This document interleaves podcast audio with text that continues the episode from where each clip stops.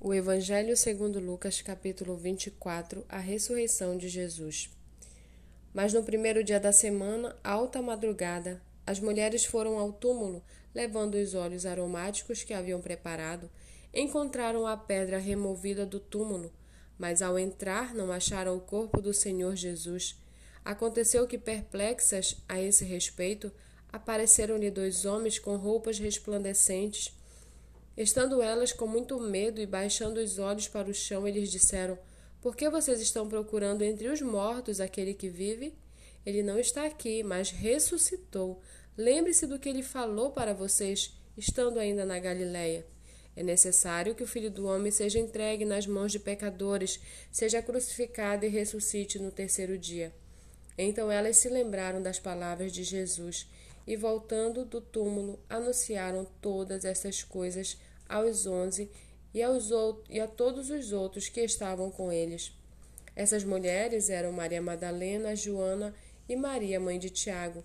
Também as demais que estavam com elas confirmaram estas coisas aos apóstolos. Mas para elas tais palavras pareciam delírio. Eles não acreditaram no que as mulheres diziam. Pedro, porém, levantando-se, correu ao túmulo e, abaixando-se, Viu somente os lençóis de linho e nada mais, e retirou-se para casa, admirado com o que tinha acontecido.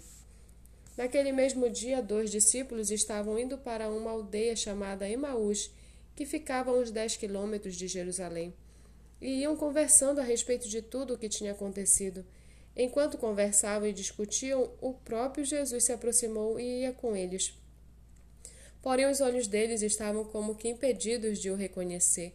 Então ele lhes perguntou: O que é que vocês estão discutindo pelo caminho?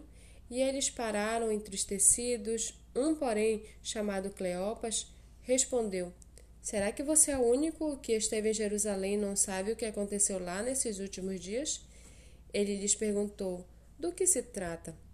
Eles explicaram: Aquilo que aconteceu com Jesus, o Nazareno, que era profeta, poderoso em obras e palavras diante de Deus e de todo o povo, como os principais sacerdotes e as nossas autoridades o entregaram para ser condenado à morte e o crucificaram.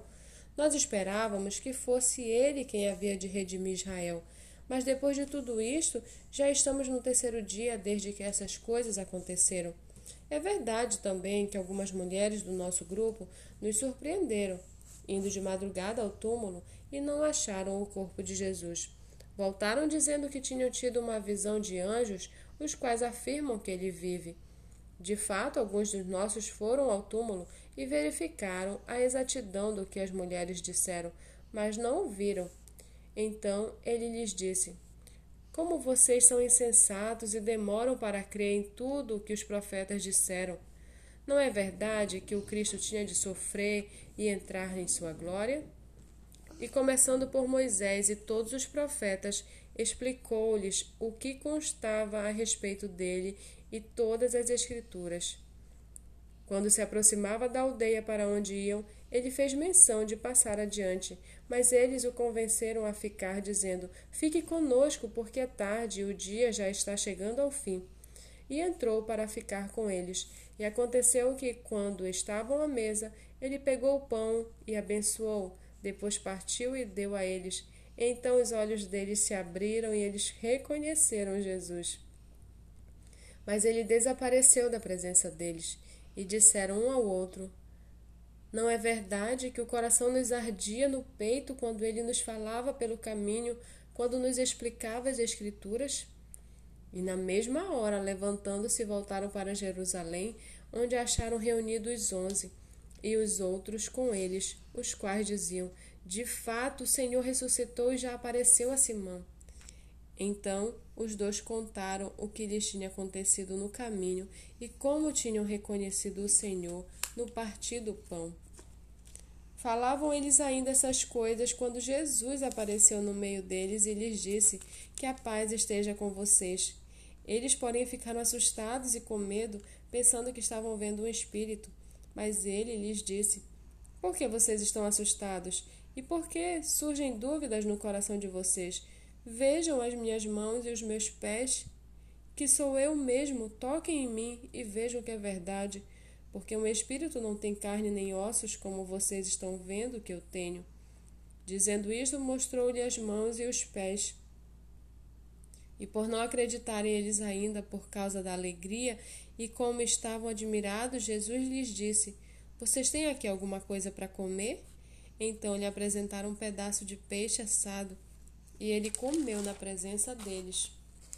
A seguir, Jesus lhes disse: São estas as palavras que eu lhes falei, estando ainda com vocês. Era necessário que se cumprisse tudo que está escrito a respeito de mim na lei de Moisés, nos profetas e nos salmos. Então lhes abriu o entendimento para compreenderem as Escrituras e, e disse-lhes: Assim está escrito que o Cristo tinha de sofrer, ressuscitado entre os mortos no terceiro dia e que em seu nome se pregasse arrependimento para a remissão de pecados e a todas as nações, começando em Jerusalém. Vocês são testemunhas destas coisas. Eis quem viu sobre vocês a promessa do meu Pai. Permaneçam, pois, na cidade, até que vocês sejam revestidos de poder que vem do alto. Então Jesus os levou para fora até Betânia, e erguendo as mãos, os abençoou. Aconteceu que, enquanto os abençoava, ia se retirando deles, sendo elevado para o céu. Então eles, adorando-o, voltaram para Jerusalém, cheios de alegria, e estavam sempre no templo louvando a Deus.